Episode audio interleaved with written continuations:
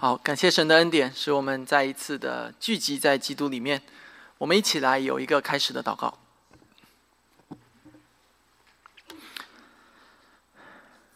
亲爱的天父，我们感谢你的恩典。主是你招聚我们，是你聚集我们，使我们称为你的儿女，使我们聚集在一起成为一间教会。天父，恳求你帮助我们，恳求你的圣灵在我们的内心里动工，恳求你光照我们，使我们。认识你的话语，也从你的话语当中能够明白你的真理。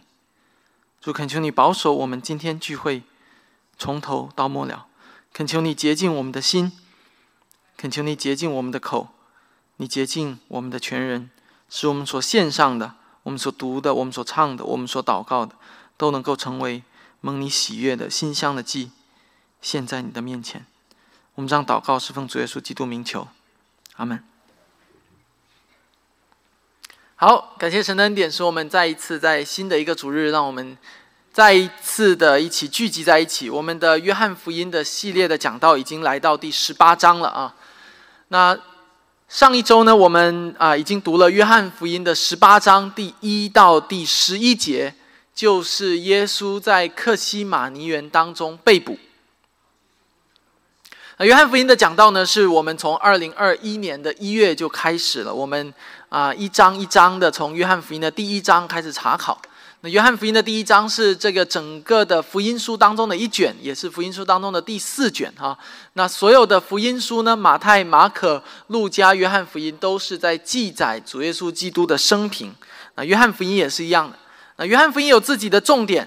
啊，就像你你你为一个人写传记，或者你要讲述一个人的故事的时候，你会有自己的侧重点一样啊。所以约翰福音的这个侧重点呢，就是要强调耶稣基督是宇宙的王啊。像马太福音强调的是耶稣基督是犹太人的王，哎，约翰福音不一样，约翰福音强调是耶稣基督是宇宙的王，是全人类的王，是外邦的呃万国万民的王啊。所以我们就。在分享这个约翰福音的过程当中，我们会期待要跟你一起来看，特别是看到约翰是如何体现这一点的啊。约翰如何的去告诉我们耶稣基督是谁？从约翰福音的一章一节开始，约翰就告诉我们：太初有道，道与神同在，道就是神。所以从约翰福音的一章一节开始，约翰就在告诉我们：耶稣基督是道。而且他是上帝本身，我们也期待，如果你还没有信主，还没有相信耶稣基督的话，我们期待在聚，在跟着我们一起这样的聚会以及听讲道的过程当中，你可以认识耶稣基督，并且跟我们一起来信靠和跟随耶稣基督。我们在今天的讲道当中讲到的是这个耶稣被捕的后续。那么耶稣被捕以后呢，他就先被押解到亚纳的家里面，也就是我们今天从第十五节开始看到的啊。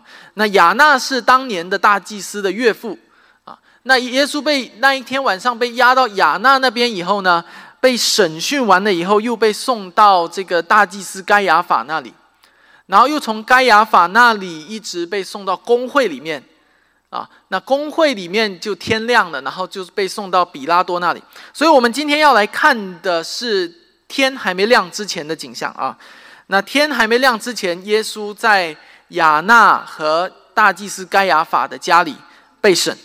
所以呢，今天的经文都是发生在大祭司的院子里面的。那今天的经文当中有很重要的一个的、一个的、一个的主题，一个的啊主人公啊，就是彼得。就是耶稣的其中的一个门徒，一个跟随者，叫做彼得。那我在今天讲到当中，想要带领大家一起来看三点啊，三个的主要的对比。第一点是我就是和我不是。我们看见彼得在这里说我不是啊。那这个之前呢，耶稣被捕的时候说的是我就是啊。所以我们第一点我们要来对比我就是和我不是。第二点，我们要来看的是彼得前后的两个反应。第一个，他是砍人的彼得啊；第二个呢，却是否认主的彼得啊。这是两个截然不同的，一个是非常勇敢的啊，一个呢却是这个非常这个懦弱的、非常胆小的啊，彼得。第三点，我们要来从一个更宏观的角度来看上帝的大能与人的软弱。上帝的大能与人的软弱。首先，我们来看见的是彼得不认主的时候说的这一句话。也许彼得当时，彼得这个约翰在记载的时候说的是这样：彼得说了两次“我不是”啊！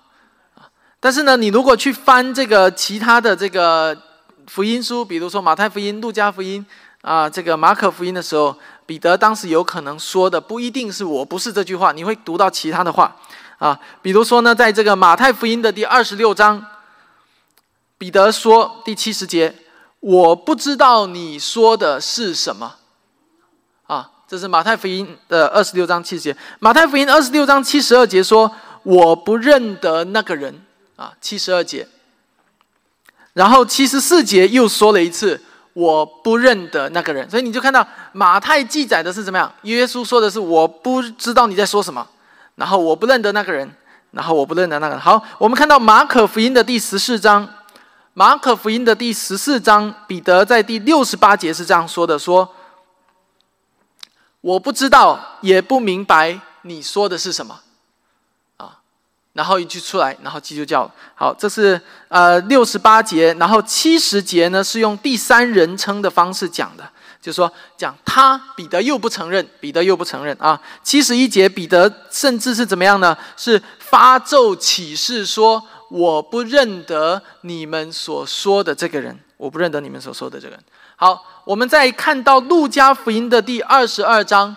路加福音第二十二章，彼得第一次在在第五十七节，彼得第一次说的是什么？说女子，我不认得他啊，女子，我不认得她。第五十八节呢，又有人说啊，彼得，你就是耶稣的门徒的时候，彼得说，你这个人你在说什么？我不知道。然后他说，我不是。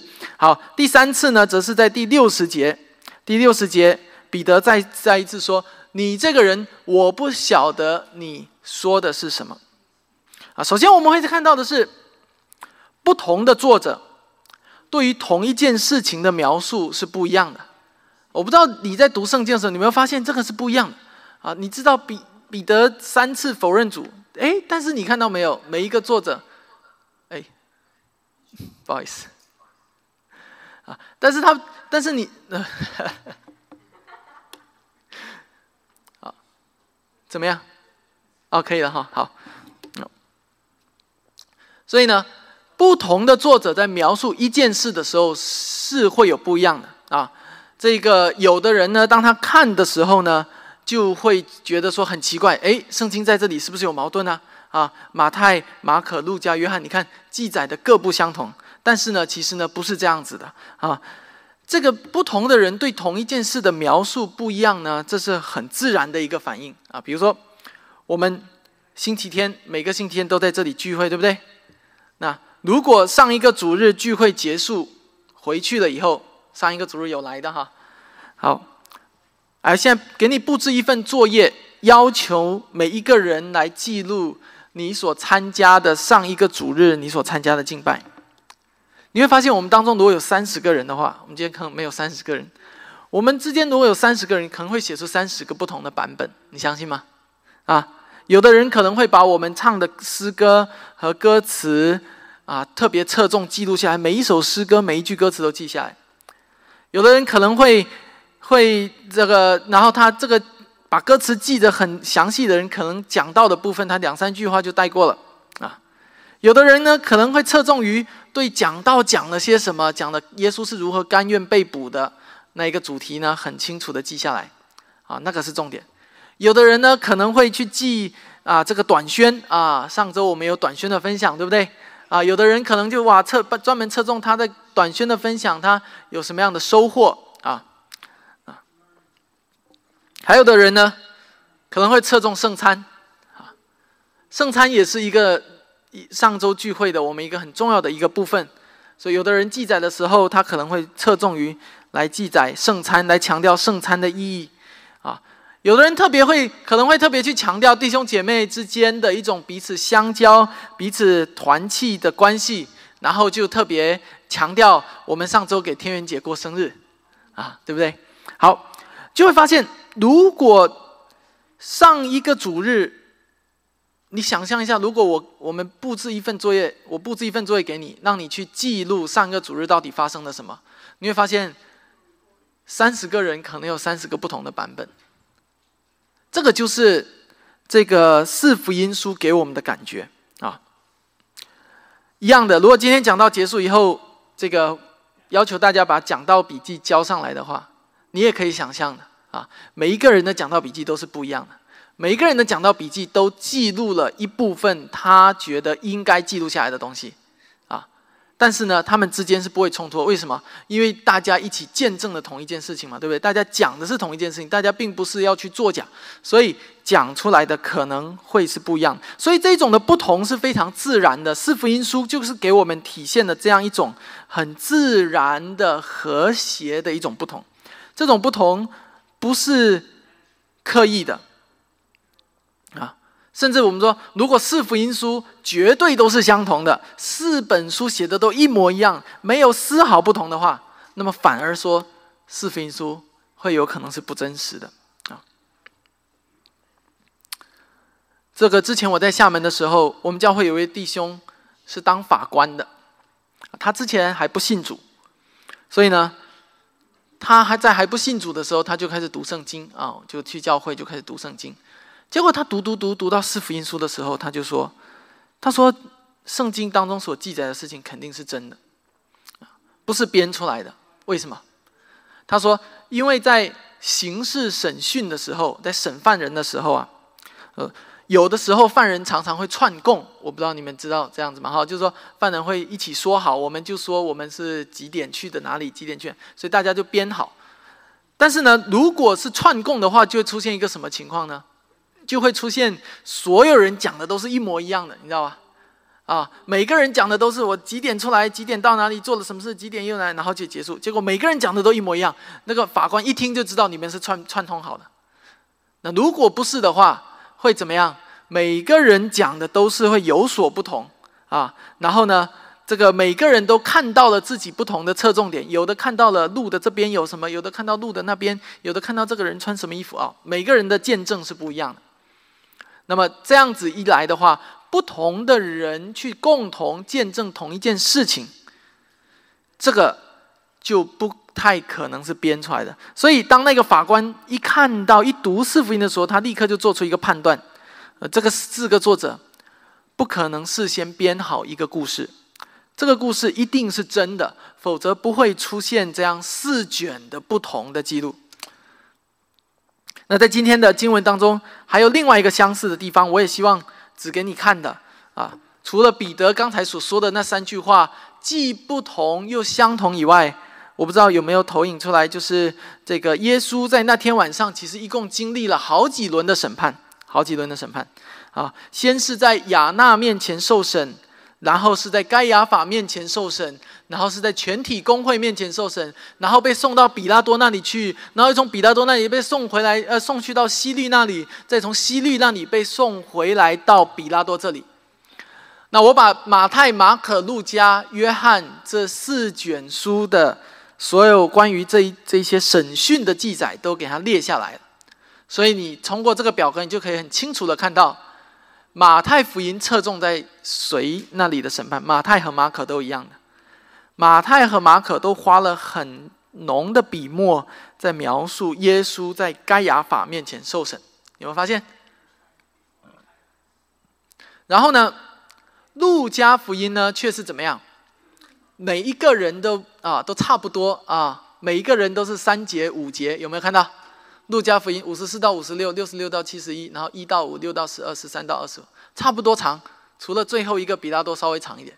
但是你看约翰福音，约翰福音是很特别的。约翰福音是从十八章的二十九节到十九章的十六节，也就是说有两个的半章，都在记录耶稣在比拉多面前受审。你就你就会发现，不同的作者他们在看一件事情的时候，他有不同的。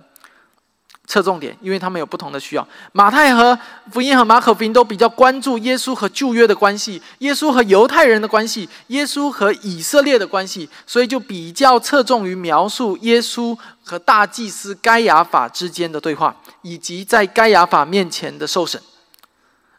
更多的他是把耶稣和整个的旧约犹太人的信仰体系联系在一起。为的是要指明耶稣就是那一位旧约当中所预言、所应许的弥赛亚。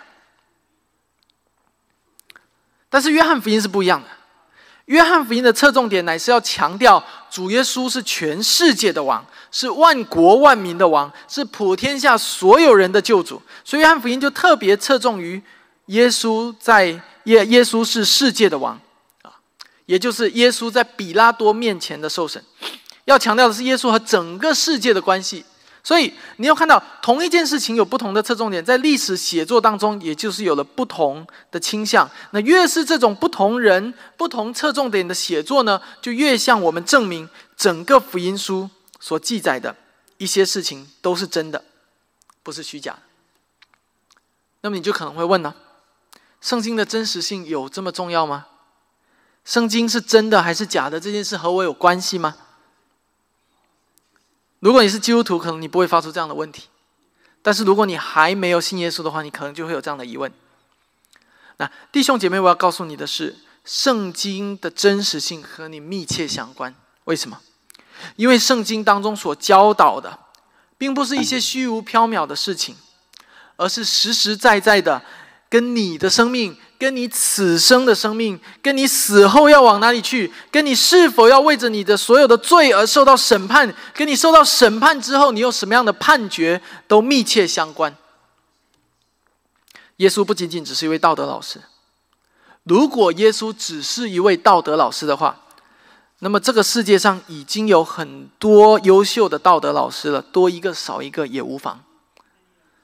如果耶稣只是一位道德老师的话，那么耶稣是真的还是假的，这都无所谓。耶稣也仅仅不也不仅仅只是一位民族的领袖，因为这个世界上已经有许许多多的民族的拯救者了。说实话，多一个少一个无所谓。耶稣乃是三位一体上帝所差遣的，是上帝自己从高天降下来到这个世界上，为要承担罪人的罪。走上十字架，承受上帝的愤怒的审判，最后死在十字架上，并且要从死里复活，将永生赐给所有信靠他的人的那一位，使所有信靠他的人可以得蒙他宝血的遮盖，以至于在末日来临的时候，在上帝公义审判降临的时候，可以因着基督宝血的遮盖，在上帝面前得成为义。所以，圣经的真实性和你是密切相关的。如果圣经是真实的，那么其中所说的一切的审判、一切上帝的终极的计划就与你有关，基督的拯救就与你有关。那么，你如果不相信，你就不能拯救；你相信就能拯救。这圣经所体现出来的真理，也就与你密切相关。这样简单的一个因信得生、因信称义的教义，也就与你。密切相关。我们要回到彼得在那天晚上的回答。彼得可能回答说：“我不认识那个人。”彼得也可能回答说：“我不知道你在说什么。”但总之，彼得在否认，对不对？彼得彼得在对于别人的指控和别人的指认啊，做出一个否认性的一个言论。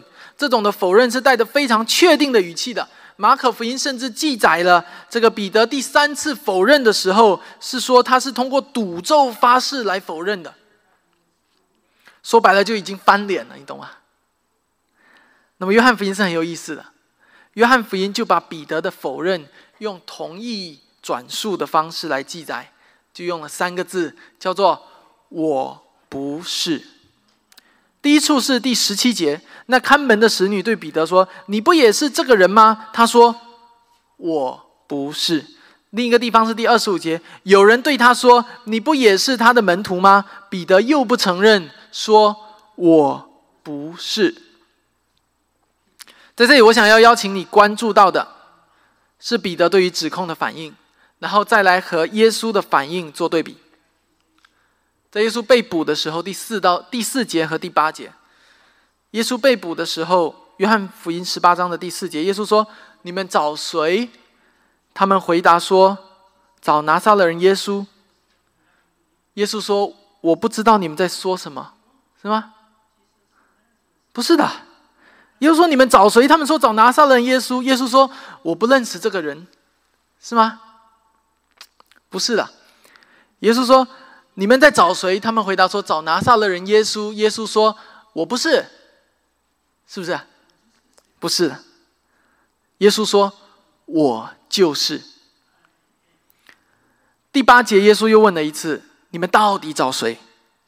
他们说：“找拿撒勒人耶稣。”耶稣又一次说：“我已经告诉你们了，我就是。”在这里，我希望你能够看到那种巨大的反差。这个反差就是基督说“我就是”，而彼得说“我不是”，这非常有意思的。事实上，当耶稣说“我就是”的时候，他背后还有一个更深层的含义，就是指向我们的上帝是那一位自有拥有的那一位上帝。自有拥有这句话，在圣经里面，英文如果你知道英文的表达是 “I am”。Who I am，也就是说，当耶稣在讲到我是的时候，他不只是在讲一个很简单的“你们找我吗？”啊，我是啦，不只是这样子一个表达而已，而是在用一个很神圣的一个短语。这也是为什么当耶稣说我是的时候，所有人一下子就认出来，这个人在称自己是上帝。而且当他说“我是”的时候，所有人就俯伏在地，因为上帝的名字是带有能力的，使人在这个名字面前跪下来。所以，我想，耶稣说“我就是”和彼得说“我不是”，我想，这应该是约翰有意要这样子写，他要凸显这样的一种反差，所以他把否彼得否认基督的话全部都同意转述啊，说这个。转述成我不是。那我们要思考的一个问题是：为什么彼得在这个时候要否认呢？并且他不仅仅是否认，你会发现他是一种很自然的用脱口而出的否认。为什么？为什么他会脱口而出？比如说啊，你是你是耶稣的门徒啊？不不，我不是，你不要乱讲哈，我不是，我不是。为什么彼得会脱口而出啊？因为那是他最自然的反应。彼得的这一声“我不是”，他所表现出来的其实是他内心的恐惧，对不对？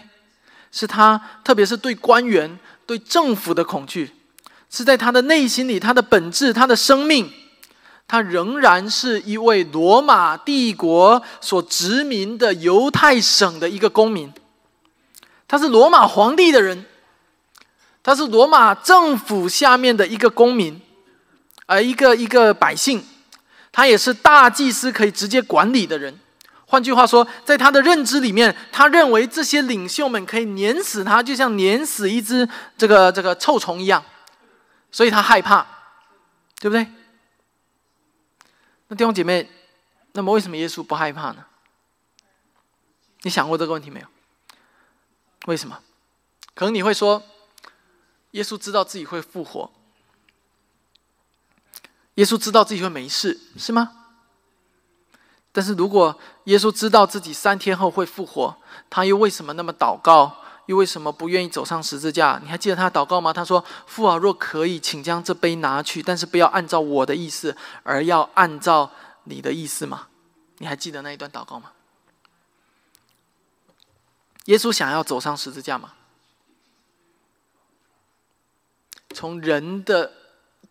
人性的角度来说，耶稣并不想，并不是因为十字架很疼，因为十字架会死，而是因为十字架上将要发生的，乃是圣洁无瑕的神要承担全世界罪人的罪，然后领受那最重的刑罚，就是被天父上帝所抛弃。这件事情是痛苦的，是黑暗的，是令人窒息的。但是如果不进入到那个最深的那一个大黑暗当中，就不能够为全人类带来光芒。所以耶稣一方面不愿意走上十字架，但另一方面他仍然是勇敢的，是坚定的，是顺服的，是义无反顾的走上十字架。亲爱的弟兄姐妹，耶稣走上十字架，不是逢场作戏，不是做做样子，反正会复活的，不是的。耶稣走上十字架，乃是痛苦的。这种痛苦不仅仅是因为他取人的形象，导致他的肉体上的被被鞭打、被钉死所带来的那种痛苦。这种痛苦更是在灵魂的深处。耶稣看见全世界罪人的罪，他们在最终沉沦、绝望，他们背逆上帝，心里的痛苦。但是，即使在这样的痛苦之下，我们看见耶稣在面对兵丁的时候，仍然说：“我就是你们抓我吧。”我们同样也看到彼得说：“我不是。”为什么彼得会否认？亲爱的弟兄姐妹，你想明白这件事没有？如果没有，我就告诉你答案。彼得之所以会否认，是因为他和耶稣来自不同的国度。弟兄姐妹，你要看到，在耶稣被捕的这个画面背后，乃是两个国度的相遇和碰撞。这个话题我们在下一周还会再继续讲到。在第三十六节，耶稣说：“我的国不属这世界，我的国若属这世界，我的臣仆必要征战。只是我的国不属这个世界。”那亲爱的弟兄姐妹，耶稣在耶稣受难前的彼得和耶稣复活后的彼得是两个人。你虽然看起来他们是一个人，但我想告诉你，他们是两个人。耶稣和彼得看起来都是罗马帝国殖民下的犹太省的人，看起来是同一个地方的人，但是我要告诉你，他们其实是两个国度的人。耶稣受难前的彼得是来自世界上的，是来自地上的，是罗马帝国的国民，是旧约大祭司所管理下面的一个信徒。但是耶稣复活以后的彼得。是天国的国民，是新约的大祭司，就是耶稣基督所拯救的信徒。彼得之所以做出这个否认，这种我不是，这种脱口而出的这种否认，是基于他的文化的，也是基于国家的性质的。因为他是地上的国民，所以他就做出了一个任何一个普通的老百姓在那个时候都会做出的第一个反反应。的那种反应，我用一个故事来解释给你听，你就明白了。有一位荷兰的人类学家，嗯，也是文化学家，他叫做克利福德·格尔茨。啊，格尔茨是很著名的，如果你去 Google，你就知道格尔茨在整个的人类学的历史上是这个泰斗级的人物啊。那荷他是荷兰人嘛啊，他有一次呢去印度尼西亚的巴厘岛。做文化研究，那那个时候印尼呢还是这个荷兰所统治的啊，还是在荷兰的管理下面。那格尔茨第一次去印尼巴厘岛做研究的时候，当地有一种的文化是一种斗鸡的文化。我不知道这个，听说这个德州这边或者美国南部也有斗鸡的文化哈。好，那当时格尔茨还有荷兰人，荷兰人去到印尼的时候，看到斗鸡的时候，就看哇，这个东西太野蛮了。这个是非法的，这是野蛮人的行为。但是当地人很喜欢斗鸡啊，啊，每天就在路上的两两只鸡就在那里斗，然后大家就围在旁边看。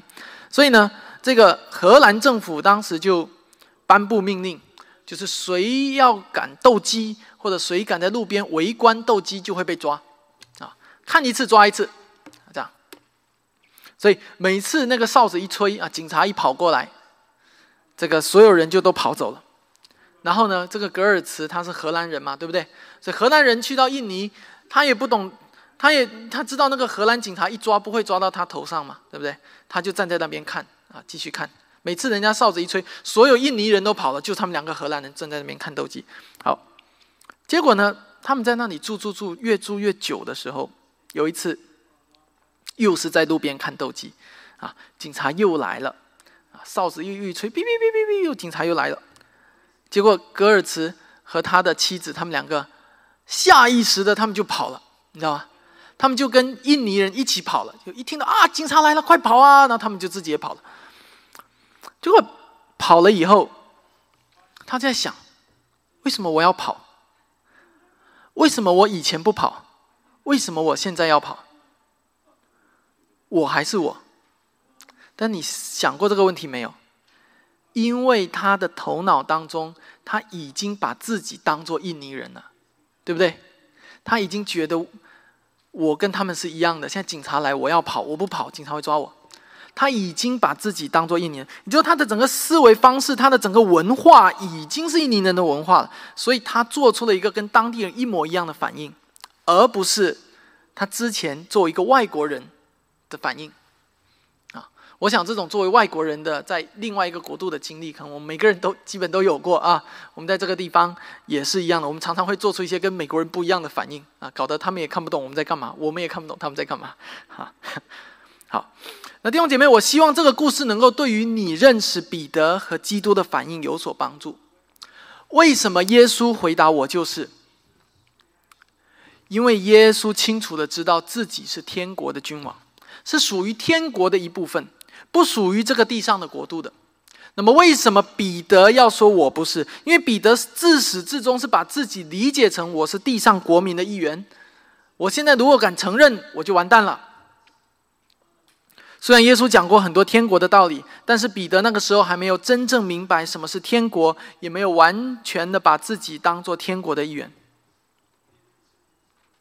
那现在有个问题来了，弟兄姐妹，你是哪一个国家的国民？你是什么国家的国民，你就会在什么样的文化当中做出一些下意识的反应。你的国民身份事实上跟你的护照、跟你的 ID 没有关系。你的国民的身份跟你的文化认同有关系，你内心的文化认同才是真正写到你心里去的那个 citizenship。那个 ID 上面的 citizenship 只是表面的，但是你心里的 citizenship 才是你真正的归属。所以，当你回过头来，你来看彼得的反应的时候，你就非常能够理解，甚至你能够。呃，当你把彼得的反应和基督的反应放在一起的时候，你就更能够看见这是两个国度，这是两个国家的国民在做在同一件面事情面前的不同的反应。当人们想要抓捕耶稣的时候，耶稣说：“我就是。”当人们想要都还不是想要抓捕彼得，只是想给彼得一点点困难而已，彼得就立刻说：“我不是。”我不知道如果你是彼得的话，你会做出什么样的反应？虽然彼得在这里对于基督的否认，还涉及到了信心，涉及到了勇气，涉及到了人的罪，这些我们晚一点都会谈到。但是我想请你思考一件事情，就是今天的你活在什么样的文化当中？今天我们的教会又是活在什么样的文化当中？什么样的族群的文化当中？什么样的国家的文化当中？基督教是反文化的，福音是反文化的弟兄姐妹。我们需要认识到这一点。我们需要首先认识到，我们首先是天国的国民，然后才是地上的国民。我们首先背负的是天国的文化，然后才是进入到地上的文化当中。我们如果把这个顺序颠倒，我们就跟世人没有两样。福音是反文化的。当这个世界说我们要追求身体上的、物质上的丰富的时候，福音告诉我们，只有灵里面的富足才是真正的富足。当这个世界告诉我们要彰显权力的方式，就是用暴力、用恐吓、用千军万马，就像今天的俄罗斯的时候，福音告诉我们，真正权柄的彰显是用放弃权柄的方式来实现的。我既然能够放弃，就说明我拥有这个权柄，我才能够放弃它。所以，上帝有权放弃一些权柄，来彰显。他的权柄。当这个世界告诉我们君王就应该生在王宫里的时候，福音告诉我们君王生在马槽里。当这个世界告诉我们胜利的方式就是将对方杀死的时候，基督的福音告诉我们胜利就是用舍弃自己的生命作为代价。所以也难怪希伯来书会这样说：上帝的百姓、天国的子民，在这个世界上本是世间不配有的人。今天你活在什么样的文化里？事实上，你的一举一动、你的一言一行，都在表明你真正的心中所运作的那个文化系统你是属美国的，属台湾的，属大陆的，还是属于地的，还是属于天国的？你如何对待你的工作的？你如何对待你的员工的？你和对待你的老板的？世界有对待员工的一套，世界也有对待同事的一套，这个世界也有对待这个员工的一套。但是天国的文化，天国的福音常常却是和这个世界相反的。这个世界对待金钱的态度是利益最大化，但是福音的文化是反反过来，不仅仅只是反过来变成别人的利益最大化，而且福音的文化要告诉我们，金钱有一天都要被夺走，世上的财富有一天都要过去。这个世界告诉我们的是什么？活的是是最重要的，只要你活着，留得青山在，是吧？不怕没柴烧。身体是这个革命的本钱啊！只要活着，什么都好说。但是福音的文化却让我们看见，身体和生命有一天也都会过去。这不意味着我们就是要去放弃生命，而是我要我们要知道，生命如果失去了，它并不意味着万物崩塌，而是意味着那新的永恒的生命的开始。这是福音的文化。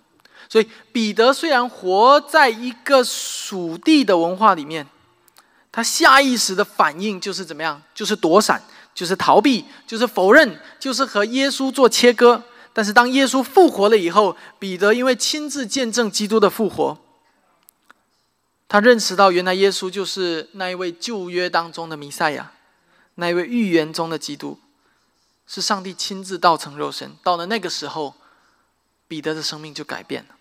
所以，公元六十四年的时候，彼得因为传基督的福音，最后被罗马帝国的皇帝尼禄用倒钉十字架的方式死掉。因为他认为他自己不配得像耶稣那样端正的钉十字架，所以他倒钉十字架。他的眼睛看向天空，因为他是倒钉的。他死前的最后一句话是：“我要仰望天国的荣耀。”就看见彼得。在耶稣受难前和耶稣复活后，是两个人。从努力和耶稣切割，与耶稣撇清关系，竭力否认，甚至不惜赌咒发誓说：“我不认识这个人，我不是这个人的门徒。”到最后，彼得选择倒定十字架。亲爱的弟兄姐妹，彼得这个人没变，但是彼得的族群身份 （ethnicity） 变了。文化认同和族群认同，他的 ethnic identity 变了。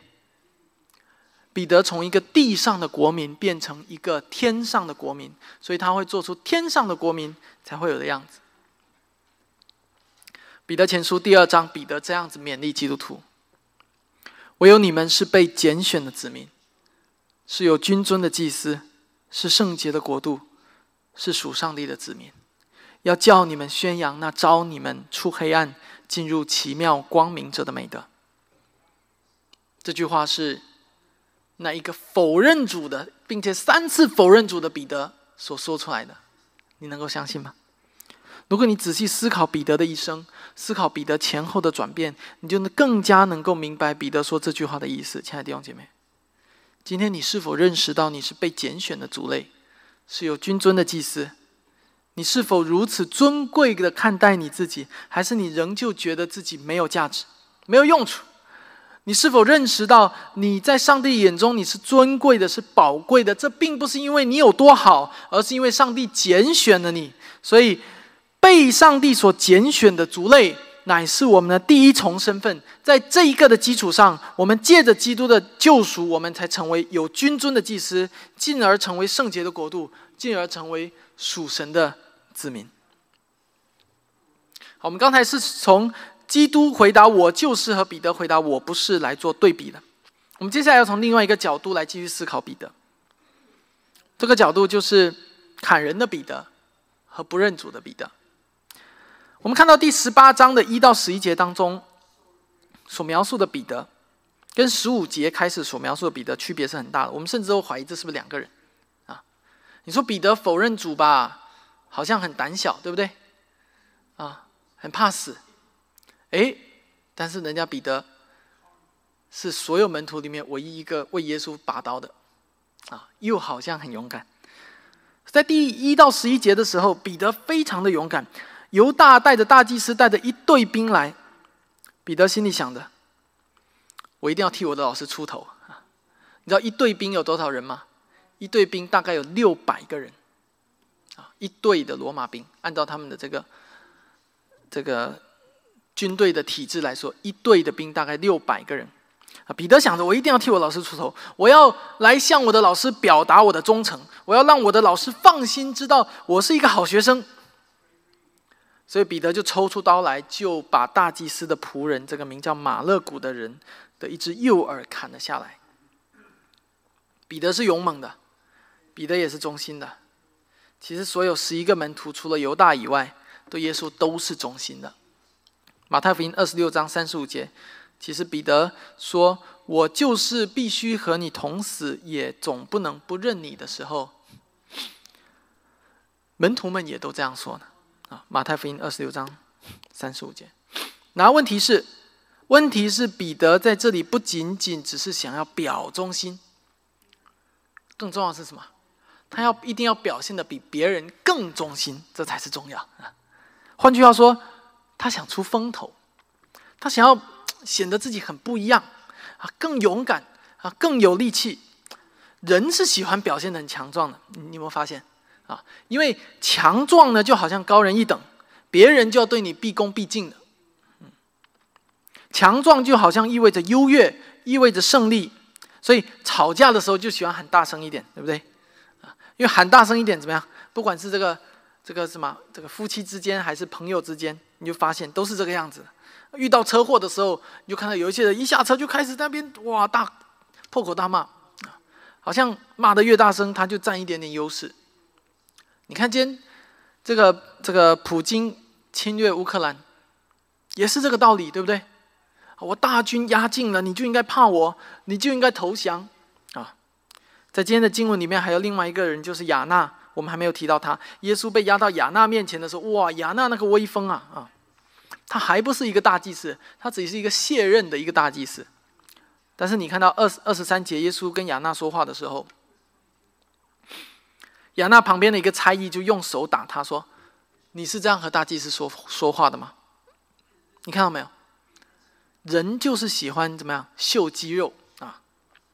我们前一段时间搬家的时候来了两个搬家工人，有一个就很强壮，有一个就很很这个比较弱小一点。哇，那个很强壮，天一直在这边给我们秀他的肌肉。哇，他肌肉有多强？哇，然后就一直说另外一个人怎么样没力气啊？这个你要多给我一点钱，你看。不管是什么人都喜欢秀肌肉。我们再一次看到彼得所有的反应，他想秀肌肉的反应，其实也是怎么样？也是按照这个世界的文化来的，对不对？而耶稣恰好相反，所有的反应，耶稣所有的反应都是以一个天国君王的身份来做的。所以，其实彼得从头到尾都是同一个人，他没有变。当耶稣被捕的时候。彼得抽刀砍下马勒古的耳朵，而当耶稣被带进大祭司家里的时候，彼得跟在后面。彼得为什么跟在后面？很简单一个理由，他想再找一个机会，再看能不能为耶稣出头一次。前面抽刀抽了一次没有立功，反而被耶稣批评了一顿，他没那么快甘心呐。他甚至会觉得耶稣你在干嘛？我要救你哎，我替你挡子弹呢。我替你表忠，我要向你表忠心呢，所以一定是时间不对啊！那我等一下再找一个更好的时间。彼得完全没有明白的是什么？是耶稣不需要他救。不仅仅是这样，耶稣在耶稣的被捕和被杀是上帝计划的一部分。其实彼得应该要明白的，对吗？彼得应该要明白了，在之前耶稣说他要受苦的时候，彼得就拦住他说：“主啊，不可以，你不可以去受苦。”结果耶稣那时候说什么？耶稣之前就告诉彼得：“彼得了，撒旦，你退我后面去。”彼得那个时候就应该吸取教训了，对不对？那个时候就他就应该明白哦，我不应该在耶稣受死的这件事情上拦住他，我不然我会被耶稣称作撒旦。但是彼得不明白啊。他的逻辑，他的整个的头脑里面，到了这一刻，他仍然是一个闹革命的心态。他没有办法理解，他想的就是：如果我现在把我的老师救了，到时候老师大显神威啊，这个坐稳江山，当上国王的时候，哇，那我可是国王的救命恩人呢。彼得完全没有想到的是，这是一场地上的战争，这不是一场地上的战争，而是一场属灵的战争，像天上的战争。事实上，在那个夜晚，只有耶稣心里最清楚，除此以外，没有任何人真正明白到底发生了什么。我们如果不是超越了时间，我们如果不是在两千年以后再回头来看这件事情的话，其实我们也不会明白的，你知道吗？人有的时候被困在时间当中的时候，即使你是当事人，即使你是有权有势的人，即使你是看似得胜的一方，即使你是亚纳，是大祭司该亚法，即使你是比拉多，是希律，你也没有办法真正明白你在做的究竟是什么。比拉多在他那个年代，他也不知道他做了这一切意味着什么。所有人的所有的人在上帝眼中都不过只是尘土，所有人也都掌握在上帝眼中手中。你如果明白这一点，你再看今天地上的战争，你就会有不一样的收获。所有人在上帝的手中只不过是他的工具。我们回到彼得的身上，正如我们在这一部分的开头所说的，我们好像看到两个彼得，一个是砍人的勇敢的，一个是不认主的。我们好像看见这两个人，但是我们又清楚的看到，这不是两个人，这是一个人。那么这其中的逻辑怎么样自洽呢？换句话说，为什么彼得等一下勇敢，等一下不勇敢呢？等一下敢挺身而出，等一下不敢挺身而出呢？如果他都是按同一个逻辑来做事情的，如果他都是按所谓的我们说秀肌肉的方式啊。或者说他是按照这个世界的这个文化的方式来做事情，为什么又会有不同的反应呢？为什么他勇敢也是因为他是这个世界的国民，他不勇敢也是因为他这是这个世界国民呢？我们要来思考这个问题。这是因为彼得的勇敢是建立在自己的血气之上，而不是建立在天上的上帝里面，不是建立在基督的福音里面。换句话说，彼得还不懂得什么是福音。真正的勇敢不一定是在敌人面前怒目圆睁、英勇拼搏，真正的勇敢也可以是在面对敌人的时候毫不退缩、沉稳冷静，甚至甘愿被捆绑。亲爱的弟兄姐妹，真正的属灵的勇敢和属血气的勇敢是不同的。属血气的勇敢是短暂的。是建立在自己的力气、能力、欲望、思想、意念以及自己个人利益的综合考量之后才做出来的，你明白吗？所以属血气的勇敢，很多时候是假的，是假装的。这也就是为什么彼得前后会有不同的反应，因为彼得的每一个反应不是真的勇敢，他前面的反应不是真的勇敢，他乃是。经过很多的思考以后做出来的一个决定而已。彼得的勇敢很有可能是假的，他可能是因为他手里拿着一把刀，他才勇敢，你明白吗？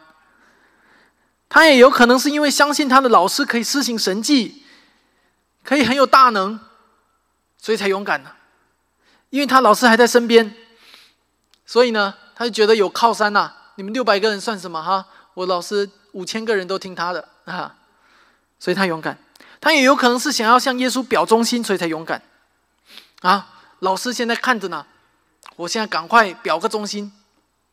所以他的勇敢不一定是真的勇敢，这种勇敢只是他经过周密考量之后所做出的决定。这个决定就是：如果我现在出手，我觉得我应该不会死，而且会让我的老师刮目相看，并且对我倍加珍惜。那你要知道。这个世界上所有的属血气的勇敢，其实都是这样子的啊。俄罗斯打乌克兰也是一样的，那个不是真的勇敢，是他算了一堆以后，觉得我可以假装这么勇敢，应该会赢。那为什么彼得后来又不敢在众人面前认主了呢？是因为那个时候耶稣已经被抓起来了。双手已经戴上铁链了，脚上也可能有铁链，手无寸铁，甚至被兵丁看守住了。你看他还是彼得还是在看重这个外在的物质性的时候，到了那个时候，他彼得就想了：我的老师已经被抓了，双手都戴上铁链了，我要学乖一点了，我安点点了啊！否认吧，反正老师也看不见，就哎，不认不认识不认识，老师看不见不要紧，没有人知道，反正我现在表忠心也没人看到，对不对？还有可能会给自己惹上杀身之祸。所以就会发现，属肉体的人思考事情的时候，全部都是算计，对不对？很多的时候，所谓的忠心、所谓的勇敢，都是虚假的，是装出来的。啊，我们前面有讲到，这今天的战争也是这样子的。说实话，如果你今天让普京去当乌克兰的总统，他还会这么勇敢吗？他还会这么疯狂吗？他可能比泽连斯基更软弱，对不对？因为他所有的那种勇敢都是基于什么？是基于哇，我有多少的兵力赢你，我多少坦克赢你，所以哇，我好像很强壮。你现在把它放到一个弱的地地位上去，你像把彼得放到一个老师已经被抓的地位上去，你看彼得立刻就缩回去了。真正的勇敢应该是基于信心的，真正的勇敢不是从血气里生发出来，不是从心里生发出来，而是从你的灵魂深处生出来的。这个信心就是，虽然我的肉眼还没有看见我有得胜的可能，虽然我的肉眼觉得不知道，我不知道我会不会赢，但是我从心里面已经相信我一定会得胜。这是真正的勇敢。这样的信心不是建立在自己身上的，说实话，也不是建立在任何人类的力量之上的，因为我们自己几斤几两很清楚。彼得自己几斤几两，他比别人还要清楚，对不对？真正的勇敢是建立在信心之上，而这个信心是建立在一个远比自己要强大的、要属灵的、在天上掌权的上帝身上的。你如果不相信上帝在掌权，你如果不相信上帝会施行审判。你如果不能够相信上帝会最终拯救他的百姓，你如果不能够相信上帝有能力帮助你胜过这个世界，胜过罪恶对你生命的捆绑，胜过死亡对你生命的终结，并且赐给你永远的生命的话，那么你就没有办法拥有真正的勇气。换句话说，你连活下去的勇气都没有。如果你还不是基督徒的话，我要告诉你的是，我刚才所说的这一切，就是我们所相信的福音。这就是福音，福音就是你的生命得自由了，你不再被罪捆绑了，你不再被罪束缚了，你不再承受死亡的恐惧了，你不再承受所有你心中的偶像、你的名声、你的地位、你的孩子，所有这些占据你心的偶像给你的生命带来的束缚。你在福音里面，你能够真正得到自由，弟兄姐妹，这就是福音所赐给我们的勇气。我们需要的是这种属灵的勇气，而不是这种属血气的勇气。有人可能会说：“我要那么多勇气干嘛？我活得好好的，我又不和别人拼命，我要那么多勇气干嘛？有什么用？”弟兄姐妹，你需要勇气。还没有信耶稣的朋友们，你也需要勇气。你要知道，如果没有勇气，你连下一秒会不会活下去，你都不知道，你都不敢活。你出门你需要勇气，相信你会安全，不会出这个车祸。你结婚你需要勇气，你需要相信对方是可靠的。你投资你买股票你需要勇气，你养养育子女你也需要勇气，你也把孩子送到学校去你需要勇气，你需要相信孩子不会受伤，也需要相信孩子不会变坏，对不对？你想想看，是不是这个样子？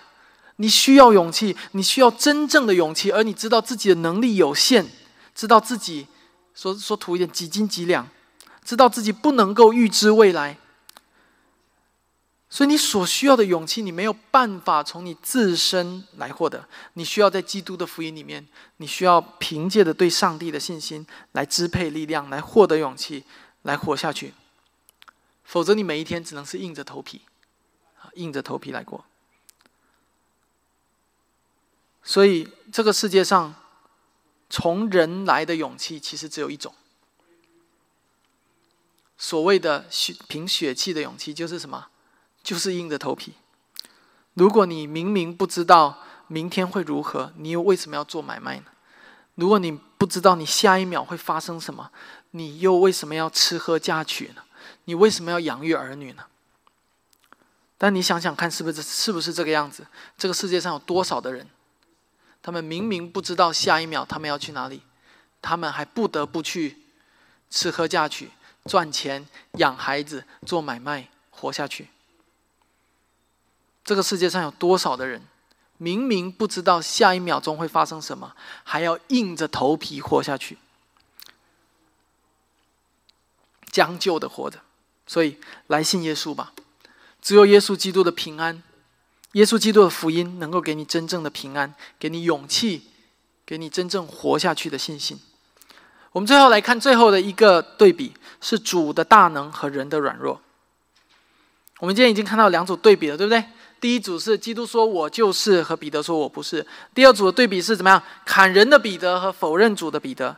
第三组的对比，我们要看一个更宏观的一个层面，就是上帝的大能和人的软弱的对比。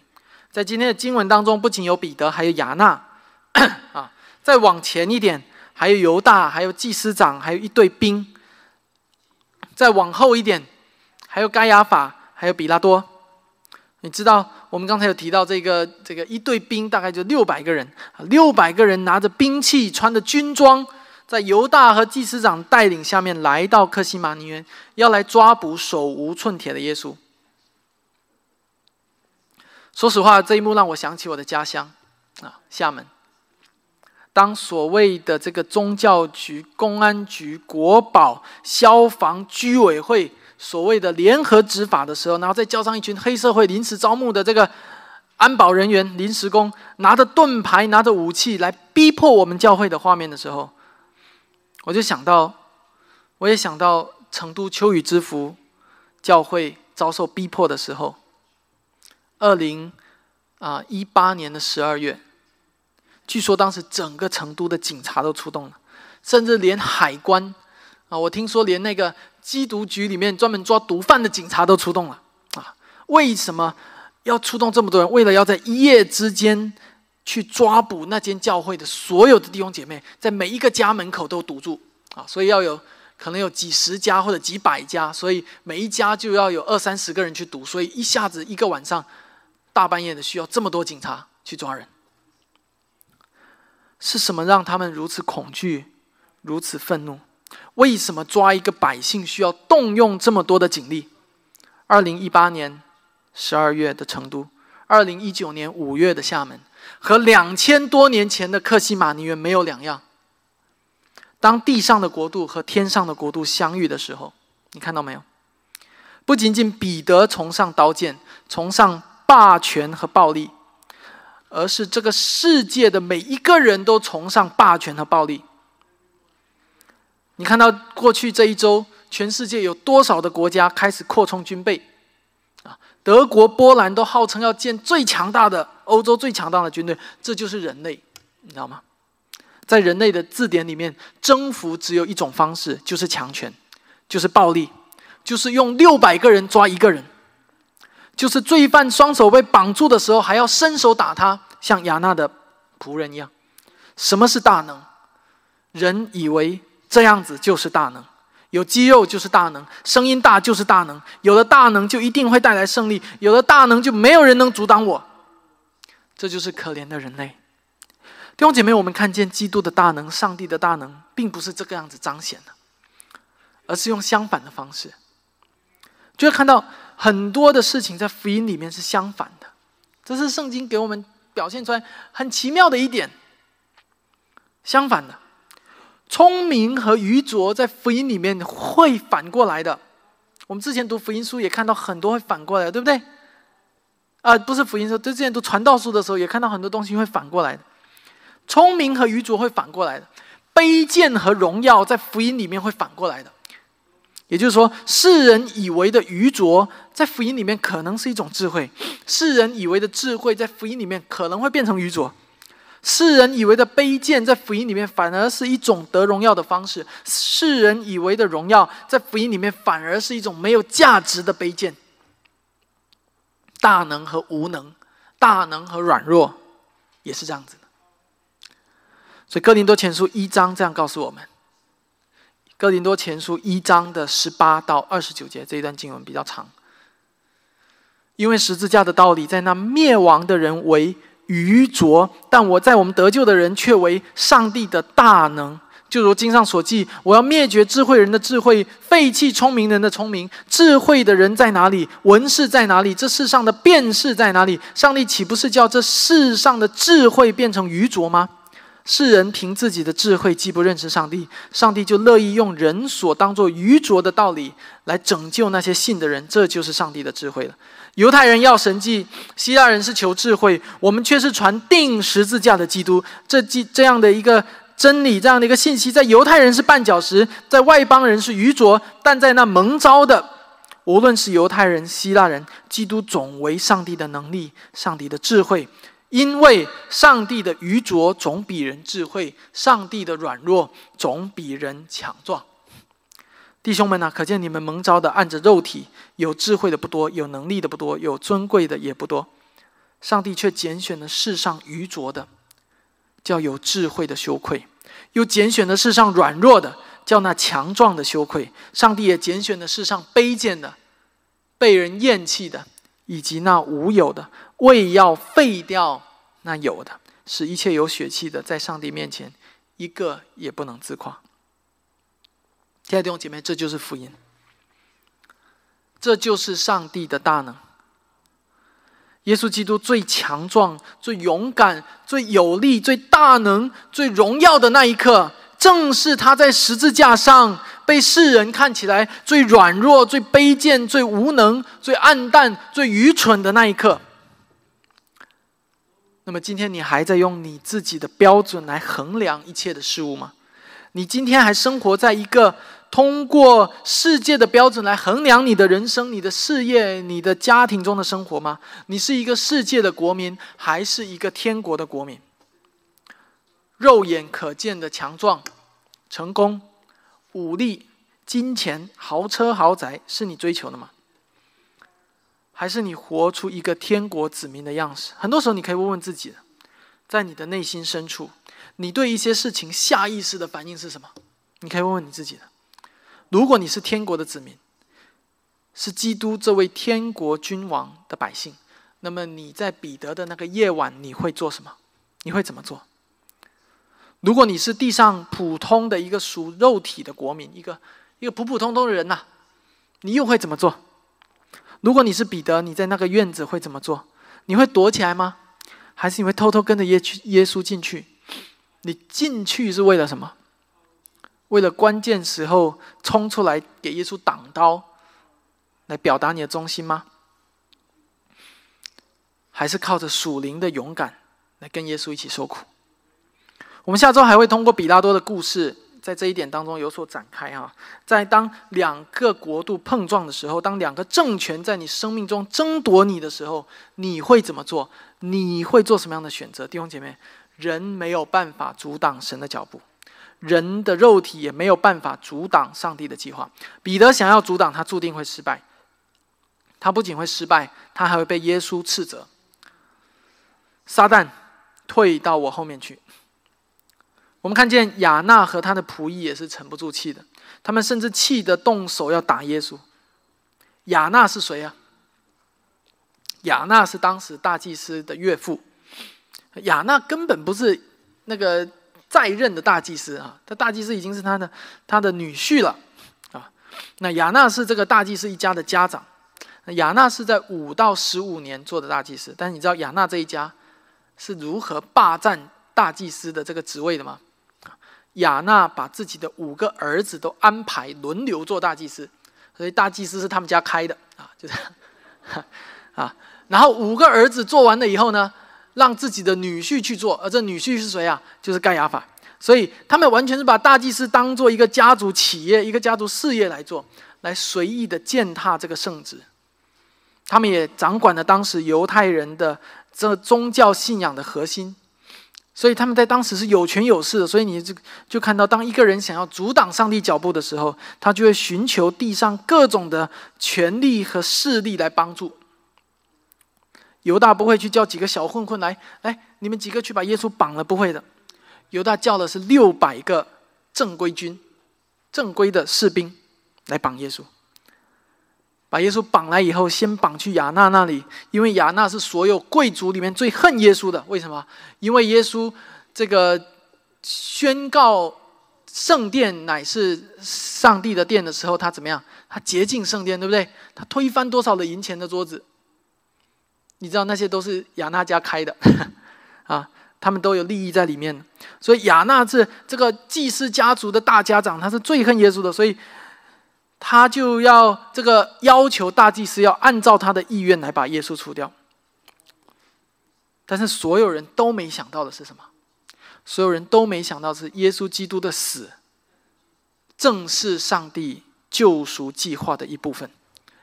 人的大能在上帝面前会变得脆弱不堪，罪人甚至有一位以为有一天我把耶稣杀死了不就好了吗？杀死就万事大吉了，却没想到耶稣有能力能够胜过死亡，从坟墓里复活。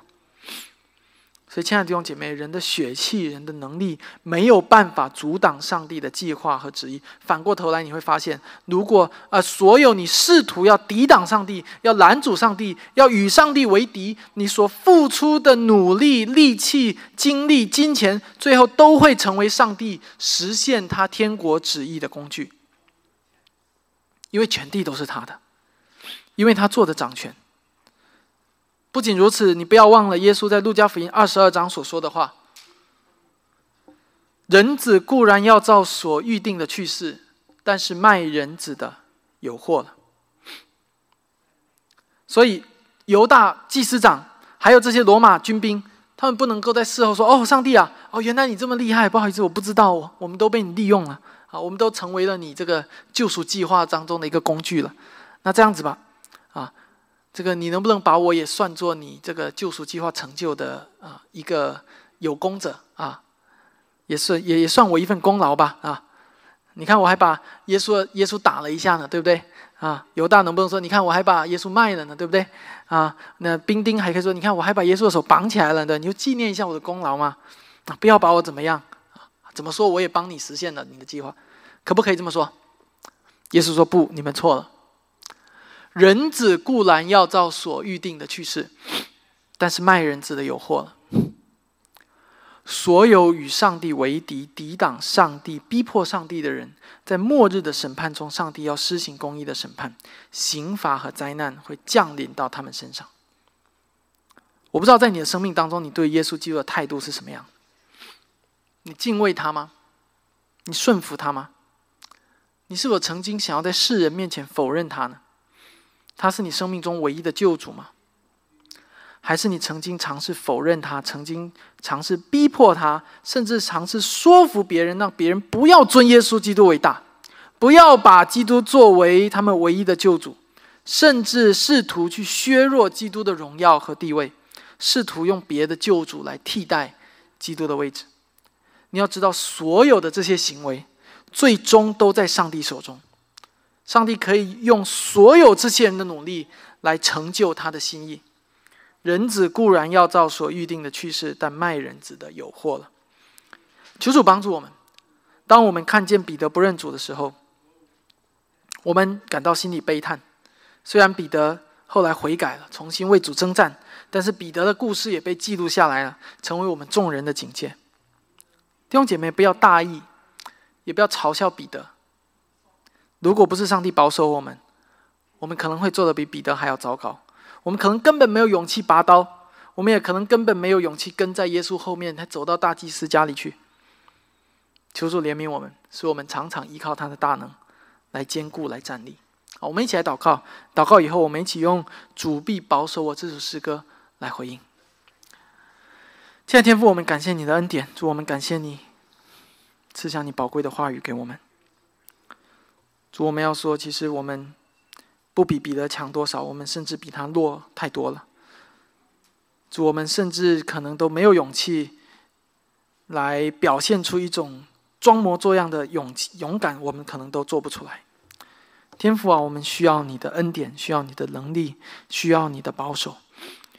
恳求你。